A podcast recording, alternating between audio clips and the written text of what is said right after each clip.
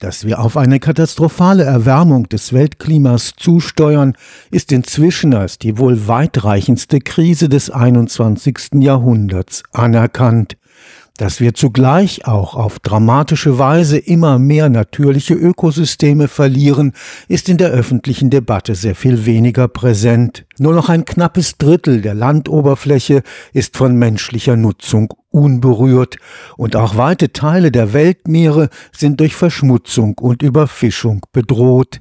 Dabei sind Klimakatastrophe und Artensterben nur zwei Seiten ein und derselben Medaille. Die Klimaerwärmung beschleunigt den Kollaps ganzer Ökosysteme wie beispielsweise des Regenwaldes, das Absterben der tropischen Wälder wiederum wird gewaltige Mengen an CO2 freisetzen und damit die Erwärmung weiter beschleunigen. Forschende der Klimatologie und der Biodiversitätsforschung fordern deshalb in einer gemeinsam erarbeiteten Studie Klimaschutz und Schutz der Ökosysteme als ganzheitliche Aufgabe zu verstehen. Wann geht denn tatsächlich das gesamte Ökosystem flöten, ist in gewisser Weise eine akademisch interessante Frage, die ist aber nicht zu beantworten.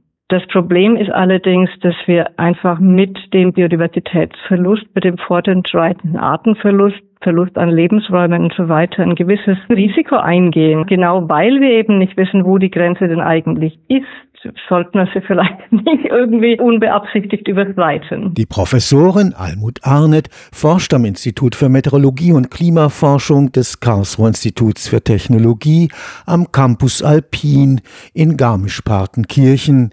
Sie ist Mitautorin der Studie zu einer ganzheitlichen Sicht von Klimawandel und Artensterben, die das Ergebnis eines interdisziplinären Workshops ist. 50 waren wir bestimmt. Dann wurde sozusagen vorab ein bisschen überlegt, welche Aspekte wollen wir denn diskutieren und dann auch in einem Bericht gemeinsam behandeln. Was ist da der Stand des Wissens? Und dann wurde für einzelne Aspekte, einzelne Sektionen in diesem Bericht dann Autorinnen Teams geschaffen, die dann gemeinsam daran gearbeitet haben. Der wichtige Aspekt in diesem Bericht war eben schon auch, dass auch die wissenschaftliche Community sich durchaus einig ist, dass man eben Klimawandel, Biodiversitätsverlust gemeinsam betrachten muss, um zu vermeiden, dass man Lösungen für das eine sucht die vielleicht mit dem anderen gar nicht kompatibel sind. Und aber auch, um gegenseitig natürlich auch zu lernen, auch um vielleicht Methodik, die jetzt eher aus der Biodiversitätsforschung kommt oder Forschungsmethodik, die erst aus dem Klimawandel kommt, dass man da versucht, eben Mehrwert zu generieren, wenn man auch versucht, diese methodischen Ansätze besser unter einen Hut zu bekommen. Viele der sogenannten Tipping Points im Weltklima, also Schwellenwerte, bei deren Überschreitung sich die Erwärmung des Weltklimas weiter beschleunigt, sind eng mit dem Verlust ganzer Ökosysteme verbunden. Der Name sagt ja schon, tropischer Regenwald. Wenn es im tropischen Regenwald nicht mehr so häufig regnet, dann setzen sich natürlich andere Pflanzengemeinschaften durch, die unter Umständen wesentlich weniger Kohlendioxid aus der Atmosphäre aufnehmen, wie zum Beispiel ein Regenwald. Savannen ist ein ähnliches Thema. Also Savannen sind durchaus auch sehr artenreiche Systeme, die auch viel Kohlendioxid aus der Atmosphäre aufnehmen, im Boden in diesem Fall dann auch speichern. Auch hier, wenn es da zu trocken wird und zu heiß wird, dann setzen sich andere Arten durch, dann setzt Verwüstungsprozesse in Savannen ein, dann wird weniger CO2 aufgenommen, es wird CO2 aus den Böden abgegeben, was dann den Klimawandel verstärken kann. Dann hat man eine Negativspirale, die plötzlich in Gang kommt dadurch. Umgekehrt verbessert die Artenvielfalt die Widerstandsfähigkeit von Ökosystemen. Monokulturen sind grundsätzlich sehr viel anfälliger für Hitze und Trockenstress. Mit ein Aspekt des Klimawandels, die Auswirkungen in Wäldern ist ja jetzt nicht nur direkt über Hitze und Trockenheit, sondern auch dadurch, dass sich unter Umständen Schadinsekten stärker ausbreiten. Wenn Sie jetzt eine Fichtenmonokultur haben und das Schadinsekt, das sich jetzt durch den Klimawandel vielleicht ausbreitet, eben vor allem auf Fichten geht, dann stirbt Ihnen unter Umständen der gesamte Wald ab. Wenn Sie einen Mischwald haben, dann kann es zwar sein, dass Ihnen die Fichten immer noch absterben, aber dann geht der ganze Wald nicht kaputt. Oder Sturmschäden zum Beispiel sind was ähnliches. Ja, auch Stürme werden ja unter Umständen durch den Klimawandel verstärkt auftreten. Wenn Sie einen Wald haben, der nur aus Flachwurzeln besteht, dann werden die stärker im Sturm kollabieren, als wenn Sie einen gesunden Mischwald haben, wo es eben auch tiefwurzelnde Bäume gibt. Wohlgemeinte Maßnahmen zum Klimaschutz wiederum können sich negativ auf die Artenvielfalt auswirken.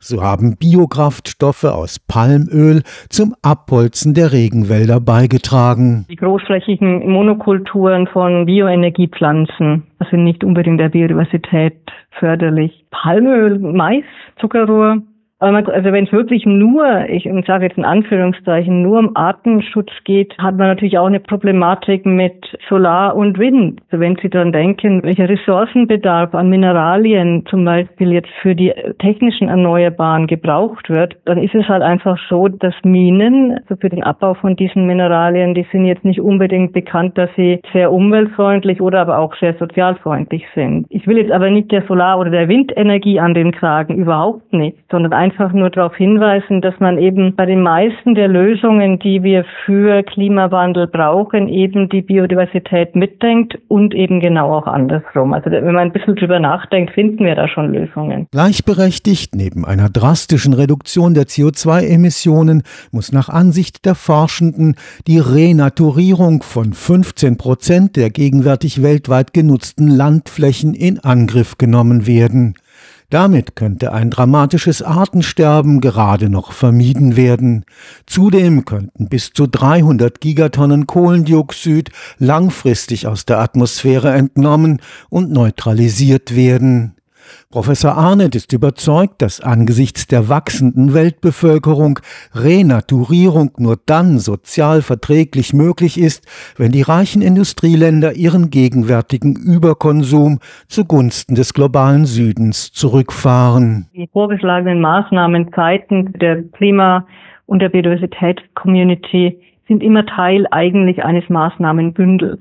Und vieles, was in diesen Maßnahmenbündeln auf gelistet ist, bezieht sich eben sowohl auf die, jetzt wenn wir bei Nahrungsmitteln zum Beispiel bleiben, bei, auf die Produktion als auch auf den Konsum. Wenn wir als reiche oder zumindest wohlhabender Teil der globalen Weltbevölkerung unseren Konsum an tierischem Eiweiß, Fläche, Energie, Wasser und so weiter und so weiter, wenn wir den auf ein vernünftiges Maß reduzieren, dann deuten eigentlich alle Studien, die ich kenne, darauf hin, dass dann zum einen Platz geschaffen werden kann für Renaturierungsmaßnahmen, aber wenn das eben auch mit einer entsprechenden Umverteilung stattfindet, dass das auch zu einer gleichmäßigeren Verteilung zwischen dem globalen Norden und dem globalen Süden dann natürlich auch wäre. Ein Drittel aller Wasser- und Landflächen sollten als Naturschutzgebiete ausgewiesen werden, in denen jeglicher menschliche Eingriff verboten wird. Das ist eine weitere Forderung des interdisziplinären Gremiums aus Klima- und Biodiversitätsforschenden. Worauf viele Forschende hinweisen, ist, dass es nicht reicht, diese 30 Prozent auf dem Papier auszuweisen, sondern diese Schutzgebiete müssen auch entsprechend so global verteilt werden, dass es auch Sinn macht, also dass wir auch tatsächlich Gegenden schützen, die schützenswert sind. Auch, dass wir einfach alle Ökosysteme und unterschiedliche Arten und so weiter entsprechend abdecken. Diese Schutzgebiete müssen auch mit entsprechenden finanziellen Ressourcen natürlich ausgewiesen sein, damit sie tatsächlich auch, auch umgesetzt werden können. Und das ist mit den bestehenden Schutzgebieten nicht wirklich der Fall in vielen Gegenden der Welt. Auch die Ausweisung von Naturschutz Naturschutzgebieten in diesem Umfang wird global nur dann sozialverträglich umgesetzt werden können, wenn der reiche Norden seinen exzessiven Ressourcenverbrauch einschränkt.